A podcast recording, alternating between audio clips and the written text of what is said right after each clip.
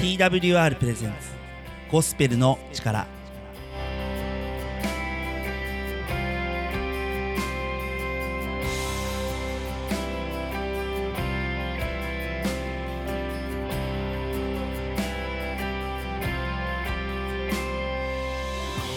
皆さんいかがお過ごしですか？TWR がお送りするゴスペルの力のお時間です。本日も始まります。本日のパーソナリティは TWR の中村海です。よろしくお願いいたします。この番組では Twitter で皆さんからのつぶやきを募集しています。この番組を聞いて感じたことぜひぜひ Twitter ハッシュタグゴスペルの力ゴスペルの力をつけてつぶやいてください。牧師への質問などもお待ちしていますし皆さんからのいろいろなご意見をお待ちしています。どうぞお気軽にツイートしてください。お待ちしています。はいフリートークのお時間でございます。冒頭のねおなじみフリートークのお時間でございますがえっと今回はねプロレスのお話をしようと思ってます。えなんで？キリスト教番組でしょ？なんでプロレスの話すんの？そんな風に思う方もいらっしゃるでしょうがまあまあちょっとここは聞いていただいてですね。えー、プロレス好きなクリスチャン仲間が結構いるんですよ。まあそれでね集まるとねプロレスのことをああでもないこうでもないと話すんですがあのプロレスのすごいところってこう戦ってる相手のいいところも全部見せてその上でこちらが勝つっていう相手に9.9の力を出させてこっちが10で勝つみたいなね。それがプロレスのすごいところなんです。だからプロレスっていろんな技があるんですけどの小さい技から大きい技までいろいろあるわけですよ。で相手の大技も全部出させてそれも技を受けてなんで避けないの？なんで逃げないの？違うんです。相手のいいところも見せるんです。それで自分がその上で相手に力を出させた上で自分がそれを凌駕する。それがプロレスのすごいところなんですよね。じゃあプロレスのすごいところをそんな話しててそれとキリスト教と何の関係あんのよって思うじゃないですか。でこのプロレスプロレスラーっていうのは、ね、先ほども言いました。9.9の力を相手に出させて自分が10で勝つんです。たくさんの攻撃を受けるんです試合中。20分30分40分長い時には1時間すごい時間相手の攻撃を受け続ける。受け続けて受け切った上で勝つ。これってイエス・キリストの生涯がまさにこれなんですよ。イエス・キリストの生涯はあらゆる、えー、攻撃あらゆる誘惑あらゆる人間的なドロドロした思惑そういったものからの攻撃をたくさん受けます。悪魔からの攻撃も受けます。だけどイエス・キリストはそれに全てそれを全て受け止めて受け切ってそれでも最大の敵である死という攻撃からも彼は勝ち上がって最後には立っていたのはイエス・キリストなんです。だから僕らの中では最強のプロレスラーはイエス・キリストなんです。そのくらい、まあ、プロレスとなんか聖書って結びつけやすいところがあるなってプロレス仲間の間では思っています。もうねイエス様がどんだけ強いかっていうのをあのー、お話しし始めたらキリがないんですけどそのくらいあのー、聖書にはあのー、て言うんですかね人間のあの嫌なところもたくさん書いてある。もしかしたら全部って言っていいかもしれない。そのくらい書いてあるんですね。だけど、えー、その一つ一つ全てあのイエス様は直に受け止めてるんですよね。あのなんだろうな。こう逃げることもなく隠れることもなくその人間の黒いところというかだって仲間に裏切られたりとかしてるんですよ。でプロレスも仲間に裏切られたりとかっていうケースあるんですよ。えこれもまた共通点。でなんか悪魔から誘惑されてそこにイエス様もそんなのには乗らないよって言って勝てる。なんかねプロレスもねそういう甘い話誘惑とかがあったりするんですがそこにも打ち勝つ。そしてイエス様は最後には立っている。こんなにすごい人人？神様？他にいないですよね。だからイエス・キリストってすごいなっていう話にいつも最終的にはねそこに落ち着くんですよ僕らのプロレス話って。でで個人的にね好きなプロレスラーの話をすると、まあ、僕は内藤哲也選手っていう選手が新日本プロレスの内藤哲也選手が好きなんですが、えー、彼もですね逆境を経験して不遇の時代を経験して辛いことも経験してだけど今新日本プロレスではスーパースターの一人になっていますねあのそういうねあの全てを受け切って攻撃から逃げることなく胸をさらして受け切ってそれを乗り越えてさらに勝つ。そういう経験をですねイエス・キリストを通して皆さん聖書の中で発見してみてはいかがでしょうか。それではここで1曲。八木陽子で命の道を知らせてくださる。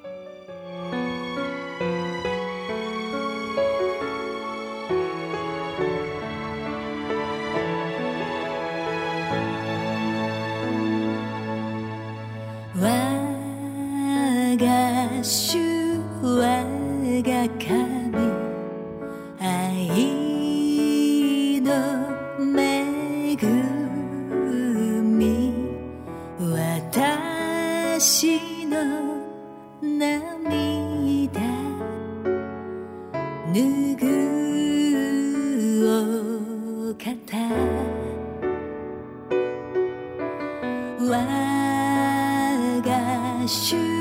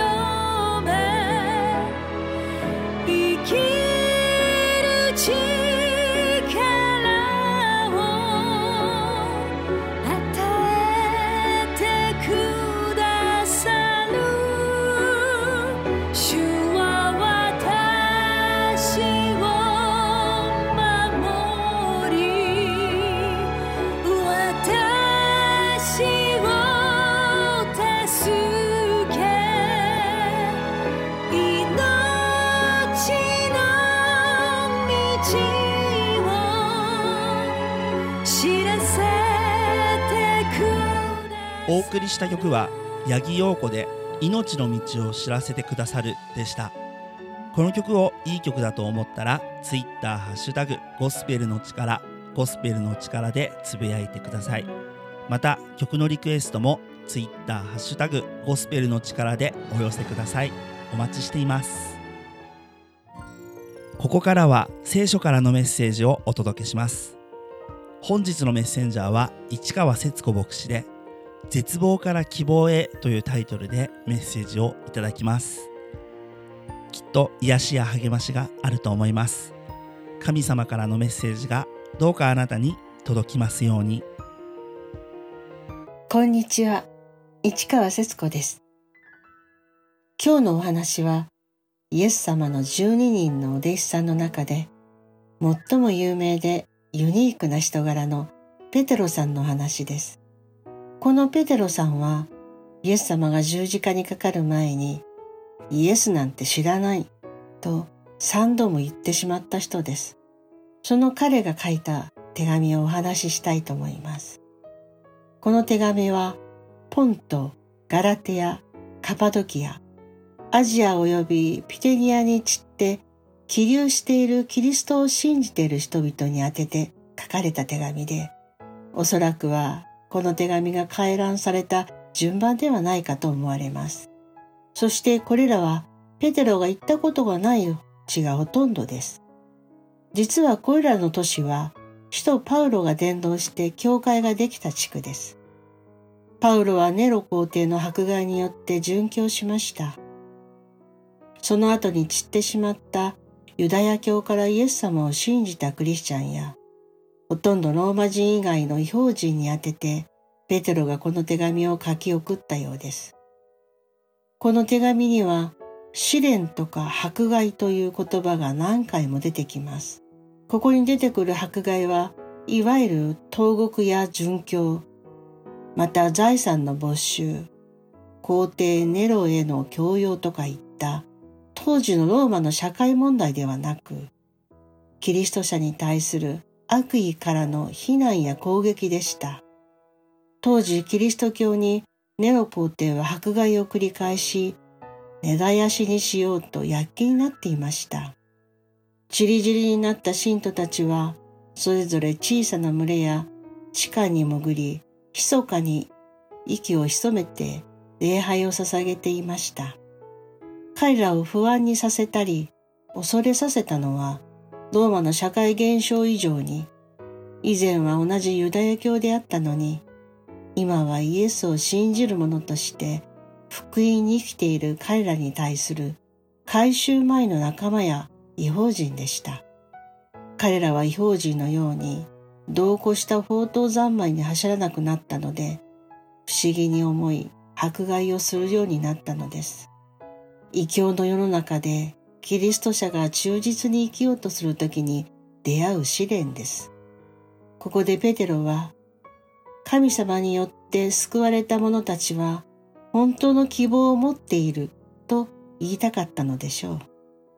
ペテロはイエス・キリストが死者の中から蘇られたことによって私たちを新しく生まれさせさせて生きる望みを持つようにしてくださいましたと言っています。クリスチャンの生涯は本当にそうだと思います。さてペテロは網元のような漁師の御曹司でした。ある時イエス様に会いました。イエス様はその時、漁はうまくいっていますか？と聞きましたが、いいえ、一晩中やっていますが、一匹も取れません。と答えました。するとイエス様は、そこに網を下ろしてみなさい。と指導されたのです。ペテロは言われた通り網を下ろします。そうしたところ、たくさんの魚が取れました。自分の船に積めないほどの魚が取れたので、友人の船にも積んで陸に運びました。イエス様は、あなた方は今、魚を取っていますが、これからは人を取る漁師になります。滅びに行こうとしている多くの人々、神様なしに生きている希望のない人々を救い、神様のもとへ連れて行くものにしてあげようと言われました。この出来事があってから、ペテロはイエス様に従っていきました。それでもペテロはイエス様に対して、この人はええ、偉いお方だ、くらいにしか思っていなかったと思います。ところがある日、イエス様があなた方は私のことを誰だと思うか。世間の人は私のことをどう言っているのかと聞かれました。弟子の一人は先生のことを偉い人だと言っています。預言者の生まれ変わりエレミアの生まれ変わりではないかと言っていますと言いましたしかし不思議なことにペテロはあなたは生ける神の子キリストです。と告白したのです。イエス様は大変喜んで、あなたに私がキリストであるということが分かったのは、あなたの頭が良かったためではなく、天の神様がそれを示してくださったのだ、話されました。そしてペテロは新たな気持ちでイエス様に従っていったわけです。ところが皆さんご存知のように、イエス様は十字架につけられて死んでしまいます。私たちの罪の身代わりとして十字架におかかりになったわけですが、ペテロにはそんなことはわかりません。ついていくのをやめました。失望したのです。いいえ、絶望したのです。網も、船も、自分の財産も全部置いて、イエス様に従ってきたのに、そのイエス様が十字架につけられて死んでしまった。どんなにがっかりしたことでしょうか。それでも自分を沈めようとして、また漁師でもしようと思い、もう一度ガリラヤ湖に行きました。その時はヨハネ、ヤコブたちも一緒だったようです。船に乗って漁に出ます。ところがその時に復活されたイエス様が現れます。これは感動的なシーンです。その時のペテロの驚きと喜びはどんなであったかと思います。皆さんも愛する人が亡くなってから生き返って自分の前に現れたらどうでしょうか嬉しいとか何とか飛び越えてびっくりの方ですよね。復活されたイエス様はペテロに息を吹きかけておっしゃいました。ペテロよ。私が父なる神様から使わされてきたように、私はあなたを使わすから、あなたの見聞きした私のことを伝えなさい。そしてそのことを信じる者がいたら、その人たちに向かってあなたの罪は許された。あなたは新しく生まれ変わりました。と宣言しなさい。と言われました。私たちの人生においても失望とか絶望とかありますよね。しかしイエス様は蘇りによって死を打ち破ってくださいました。その蘇りの命は信じる者のうちに流れ込んできて私たちをも復活の力に満たしてくださいます。これは言葉にできないほどの大きな恵みであります。ですからペテロは恐れに満ちた生涯から全く解放されてイエス様を十字架につけたエルサレムの町の真ん中に立ち、神様はあなた方が十字架にかけたイエス・キリストを蘇らせて、あなた方の救い主とされました。彼を信じる者は救われるという道が開かれました。この私がそうです。と叫んだのです。イエス様の復活の命が彼のうちに流れ込んで、絶望から希望へと変えられたのです。それはただ肉体的な命ではありません。病気だったけど元気になったというだけのことではなく、魂の命をイエス様から与えられたのです。私たちもこのままではいけない。なんとか生まれ変わりたい。なんとか自分のこの性格を変えたいと思う時があります。生まれ変わったつもりで、変えた性格のつもりで、また頑張る。しかし、つもりになることはできても、それで変わったことにはできません。しかし神の御霊によってイエス様の命が私たちのうちに入っているので、私たちは生まれ変わることができるのです。この神の御霊によらなければ、自分の性格は変えることはできないのです。新しく生まれ変わった人たちのうちにイエス様の霊がとどまっています。これはペテロだけに起こったことではありません。私にも起こりました。復活のイエス様を信じたら、新しく生まれ変わることが皆さんにも起こるのです。人生には行き詰まることも苦しくってどうしようもない時が誰にでもあります。頭の中も心のすべてもその苦しみと悩みで重く沈むとき、どうして良いのかと考えることすらできなくなる時があります。しかしそのところからもう一度立てるのは、イエス様の復活の命が私たちのうちに流れ込んでいるからです。私たちのうちに住んでおられるイエス様の御霊が、いつでも神様の愛を注いでくださっているからなのです。イエス様のことを目では見ていないけれど、心からイエス様を愛するものにされているということです。この救いの恵みに感謝をしたいと思います。これが信仰の結果です。この御霊によって今日も神の愛が私たちのうちに注がれているのです。イエス様がおられた時代から2000年以上の隔たりがあります。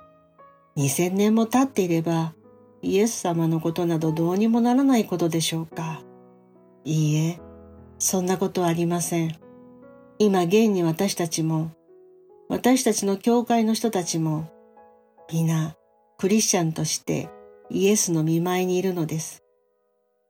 これはイエス・キリストが復活しておられることを人々が伝えてくれて、私の人生はイエス様によって変わりました、と証ししてくださったからです。ですから私たちは、まだ新しく生まれ変わっていない人たちに、イエス様を信じたら生まれ変われるよ、と伝えていきたいのです。そうしたら、世界は変わっていくと思います。あなたも変わっていくと思います。私は毎朝、隅田川のほとりを30分ほど歩いて通勤しています。川の水は大雨が降れば道に溢れてくるのではないかと思うほど増してきます。雨の日照りのない夏の日は水位も道から1メートル以上も低くなりますが、しかし水はなくなることもなく、毎日毎日何百年もの間流れ続けています。これは私たちのうちに流れ込んでくださっている神の御霊と同じです。解決のできない問題や悩みや苦しみ、いじめ、ほんのちょっとした他人の言葉にも心が傷つく弱い私たちですが、必ずや私たちの顔を上げて希望を与えてくださるイエス様の霊があることを忘れないで歩ませていただきたいと思います。最後に御言葉を読ませていただきます。愛する者たち、あなた方を試みるために、あなた方の間に燃え盛る火の試練を、何か思いがけないことが起こったかのように、驚き、怪しむことなく、むしろ、キリストの苦しみに預かれるのですから、喜んでいなさい。それはキリストの栄光が現れる時にも、喜び、踊るものとなるためです。もし今、皆さんの中に心に悩みや苦しみがあり、どうしてもそれを消すことができないいらっしゃるのなら、ぜひイエス様に心の内を明かしてみませんか？きっとイエス様はあなたを解放への道へ導かれると信じます。お近くの教会の扉を開けてみてください。イエス様あなたを待っていらっしゃいます。今日も一日皆様にイエス様の平安がありますようにお祈りします市川節子牧師で絶望から希望へというタイトルでメッセージをいただきました。皆さんこのメッセージどのように思ったでしょうか？と絶望から希望へ、えー、イエス・キリストが、えー、死んでしまった。十字架にかけられて死んでしまった。その時のペテロの心情たるや。本当にね大切な愛する人を失ったという話を市川先生がメッセージの中でされてましたけども、えー、その中からなんと、えー、蘇ったのがイエス・キリストなんですね。この蘇りの命が本当に、えー、僕たちを平安に導いてくれるんです。あらゆる恐れから締め出してくれるんです。そういったことを強く感じるメッセージでした。皆さんもね、ぜひ聖書を読んで、神様からのそのイエス様を通したメッセージを感じていただけたらなと思いますここからはエブリマンウォーリアのショートプログラムです。どうぞお聴きください。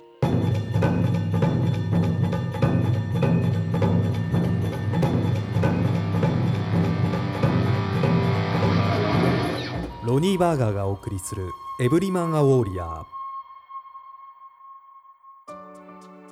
私たちは皆良いこと悪いことにかかわらずお金の使い方に対する報いを刈り取ることになるのです。とあるカップルダンとシェリルは大学を卒業して間もなく婚約しました。2人は自分たちの経済状況を踏まえて結婚式を延期することに決めました。2人とも仕事に励み学生ローンを完済するまで結婚を待ったのです。結婚後ダンの給料は全て生活費に充てシェリルの収入は全て貯蓄に回しました。彼らの努力は実を結び結婚7年後には貯蓄額が住宅購入費の50%にもなりました。男性の皆さんもし長期的な経済的自由を得るために短期的な結婚の楽しみを少々我慢して貯蓄することができれば人格的にも成熟していることの証しをすることができるでしょう。これは私たちが経済のことで学べる大変重要な教訓です。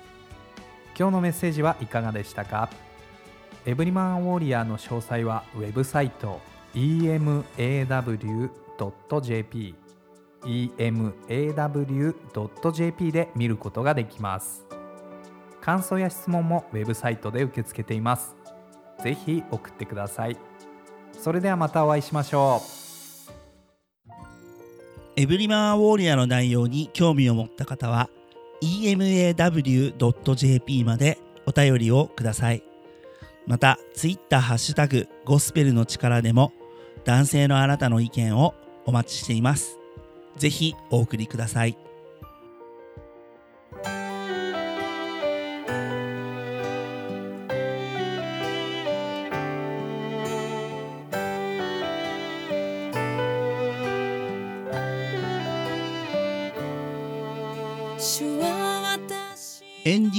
時間でございます。本日も最後まで聞いていただいてありがとうございました。皆様本日のゴスペルの力いかがでしたか？ゴスペルの力楽しかったよ。面白かったよ。そんなねあのご意見ご感想ぜひぜひ Twitter ハッシュタグゴスペルの力ゴスペルの力をつけてつぶやいていただけると嬉しいです。ご意見ご感想はお聞きの放送局でも受け付けております。どうぞ皆様どしどしお送りください。TWR の最新情報はホームページ twrjp.org twrjp.org ぜひこちらをご覧ください。各種 SNS、インスタグラム、Facebook、Twitter でもハッシュタグ TWRJAPAN TWRJAPAN で最新の情報を公開しています。ぜひフォローをお願いします。番組をもう一度聞きたい方や聞き逃した方のために Apple や Spotify のポッドキャストでも配信しています。TWR ジャパンゴスペルの力で検索しぜひポッドキャストでもゴスペルの力を楽しんでください。それでは皆さんまた次回。本日のパーソナリティは中村海でした。お聞きの皆さんの上に神様の豊かな祝福がありますように。